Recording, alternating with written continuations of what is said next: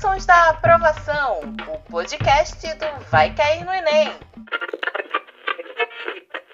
Olá, bem-vindo a mais um episódio do Sons da Aprovação.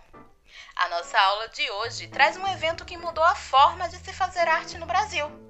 A Semana de Arte Moderna reuniu em fevereiro de 1922, no Teatro Municipal de São Paulo, escritores, músicos, poetas, pintores, e eles tinham entre os seus ideais a busca pela construção de uma identidade artística nacional inspirada pelas vanguardas europeias, como o futurismo, cubismo e dadaísmo. Mário e Oswald de Andrade, Anita Mafalda e de Cavalcante foram alguns dos nomes que participaram do evento que deixou muitos espectadores chocados pela utilização de uma linguagem mais coloquial e também pela ruptura com os padrões acadêmicos e tradicionalistas da época, gerando críticas aos seus realizadores por parte de escritores como Machado de Assis. Quer saber como foram os três dias do evento? Ouça agora a história narrada pela professora Josicleide Guilhermino. Semana de Arte Moderna. Três noites que fizeram história. O ano era 1922. O Brasil comemorava o centenário de sua independência política e um grupo de intelectuais modernistas sonharam com um evento de gala em que pudessem apresentar as novas tendências no campo das artes. A ideia parecia perfeita. Após 100 anos de liberdade política, a arte também seria liberta. Nasceu assim a Semana de Arte Moderna. Todavia, estaria a população pronta para essa mudança? O evento, ocorrido entre os dias 13 e 18 de fevereiro no Teatro Municipal de São Paulo, que foi alugado por 847 mil réis, algo próximo a 20 mil reais na moeda atual, Contou com a presença da elite paulista para assistir à conferência de abertura, com pinturas e esculturas espalhadas pelo saguão do teatro, apresentações musicais e exposições artísticas distintas da que o público estava acostumado. O evento provocou choque e repúdio nos espectadores.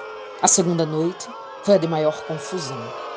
Quando Ronald de Carvalho leu o poema Os Sapos de Manuel Bandeira, criticando a estética parnasiana. Enfunando os papos, saem da penumbra, aos pulos os sapos, a luz os deslumbra. Em ronco que a terra berra o sapo boi. Meu pai foi à guerra, não foi, foi, não foi. O sapo tanoeiro, parnasiano aguado, diz: Meu cancioneiro é bem martelado. Vede como prima em comer os hiatos, que arte, e nunca rimos termos cognatos. O meu verso é bom, frumento sem joio, Faço rimas com consoantes de apoio. Vai por 50 anos que lhes dei a norma, reduzir sem danos as formas, a forma.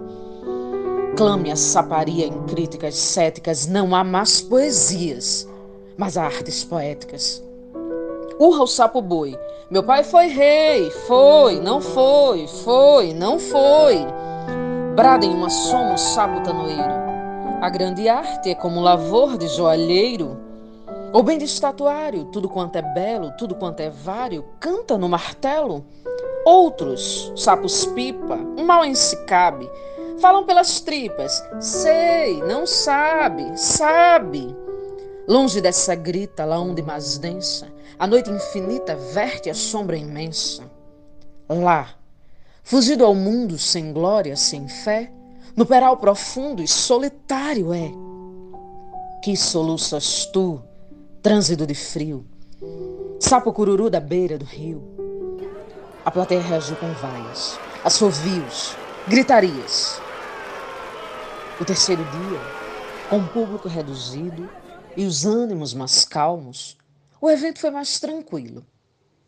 Todavia, a despedida da semana, assim como a sua chegada, seria marcada negativamente por um incidente envolvendo Vila Lobos. Atormentado por um calo, o músico não conseguiu calçar os sapatos que combinassem com a roupa de gala que usava e apresentou-se de chinelos. Sem saber do episódio, a plateia não perdoou e atribuiu a aparência do músico a alguma excentricidade futurista. Mais uma vez, o público sentiu-se ofendido e reagiu com muitas vaias. Apesar de tudo isso, A semana foi aos poucos ganhando uma enorme importância histórica. Primeiro, porque representou a confluência de várias tendências de renovação empenhadas em combater a arte tradicional.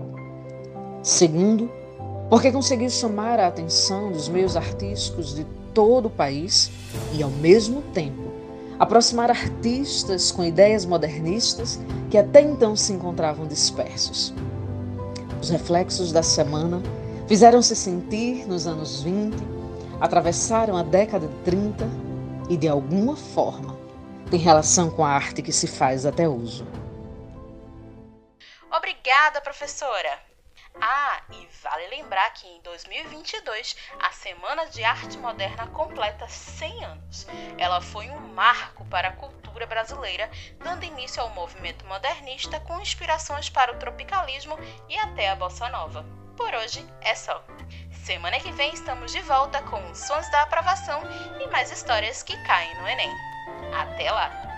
Sons da Aprovação, o podcast do Vai Cair no Enem.